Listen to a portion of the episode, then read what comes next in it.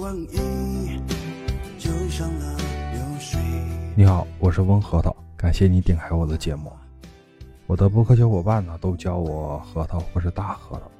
我希望有一天你也这么叫我。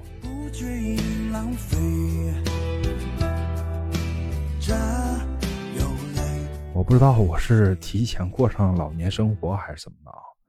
在没接触播客之前呢，我已经很久不关注新闻或是追星这些事儿了。但是接触播客之后呢，我又养成这种习惯。今天呢，刷一个小视频的时候呢，看到这么一条消息，特别让我有感触。就是他多年前运营服务器的时候被关闭了，然后他去创业。在一九年的时候呢，因为不可抗拒的原因呢，他背负了六个亿的负债。被迫呢离开了他的团队，在他努力还清债务之后啊，呃，在二二年的六月份宣布退出微博跟所有的社交平台，再次埋头去创业了。而且呢，有一张他的背影照片，整个人呢是侧望着前方，然后脊背不像是他三十岁的时候那么笔直了，但是整个照片的环境是。朝阳，然后呢？下面写了一句话：“创业可能后悔，不再创业百分百后悔。”风情万种一声坦荡，别丢了你的初衷。奔波在南北西东，每个人都有掐不过的苦衷，扛在肩上的沉重，让眼眶笑着哭红。我们喜欢玩玩的，最怕是什么？其实就是半途而废。不管是盘核桃还是撸串儿都是一样的。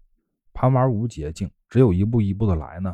盘的串揉的核桃，包浆才会艳丽厚重。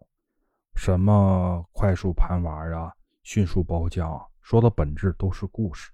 有句那个老话怎么说的？叫“嗯，持之以恒难，不过一二年，自而精进不绝”。其实啊，说的就是这么一个道理。咱们玩的是什么？其实不就是玩的一种精气神吗？始终如一，耐得住这个寂寞。随着这个盘玩的时间呢，慢慢把这个棱角盘去，让物件呢包浆如玉。咱们首先呢得知道咱们自己盘的是什么，不管是十来块钱的桃核，还是几十块钱的这个手串几百啊，还是几十几百的手串，甚至几千块钱的核桃啊。首先呢，咱们玩的是物件。你说咱们花几十块钱或者几百块钱买的串啊，没等盘出来呢，又去花好多钱啊去买这些配饰啊，过了那个劲儿，想想咱们值当吗？那就不是说玩物件了啊，那就是咱们被物件给玩了。嗯，就算你是土豪啊，你家的钱啊也不是大风刮来的。我看咱们小伙伴糯米元宝啊。在上期节目留言说，他儿子也不喜欢用花洒。嗯，其实这个事儿啊，我真的观察我儿子好久。他怕花洒是什么原因啊？一个是因为他不喜欢花洒这个喷水方式，呃，但是更多的是他可能经历过洗头或者洗脸的时候呢，这个花洒把泡泡喷到他眼睛、鼻子或是耳朵上的这种经历了，所以说他。感觉这东西不安全，会给他带来那种不舒适的，呃想法，所以每次他看到花洒以后，就会有这种暗示的心理。而下面这个飞丝的云呢，嗯，给一个特别好的建议，就是戴个挡水帽。我觉得这东西，嗯，可行性非常大，我还真没试过。一会儿呢，我就去弄一个去。如果真的能挡住水，那么他可能就不会在意眯眼睛这个事儿了，真的可能就把这个问题给缓解了。谢谢这位小伙伴。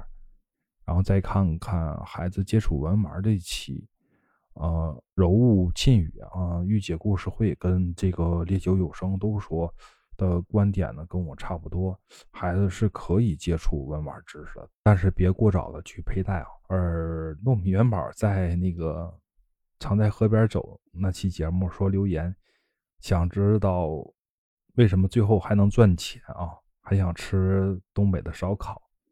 这个愿望就简单了，不管你是到烟台还是来我老家，我都可以亲自给你们做了吃啊。啊，实在不行的话，我偷偷的把这个秘方告诉你啊。这一税后我们没赔钱，还赚了钱啊，其实是一个算法跟对市场物件了解的呃问题。我们算当时是三条手串嘛，可实际出不来。对面那个商家啊，他想赚就是让我们去补料的这个钱嘛，不是？然后他们认为玩家一般都会这个时候去选择补料做第三条手串，那样更值钱。但是他忽略一个问题，就是三条手串的价值虽然更大啊，但是如果改成两条手持的话，正好是两串，而且呢，手持的价格啊。比这个手串呢，往往是贵一点二到一点五倍以上。它用的这个料啊，也是多的，所以呢，就是两条手持的钱呢，要比三条手串钱更赚钱。而且啊，我们这么做的话啊，还可以在他那儿少消费好几百。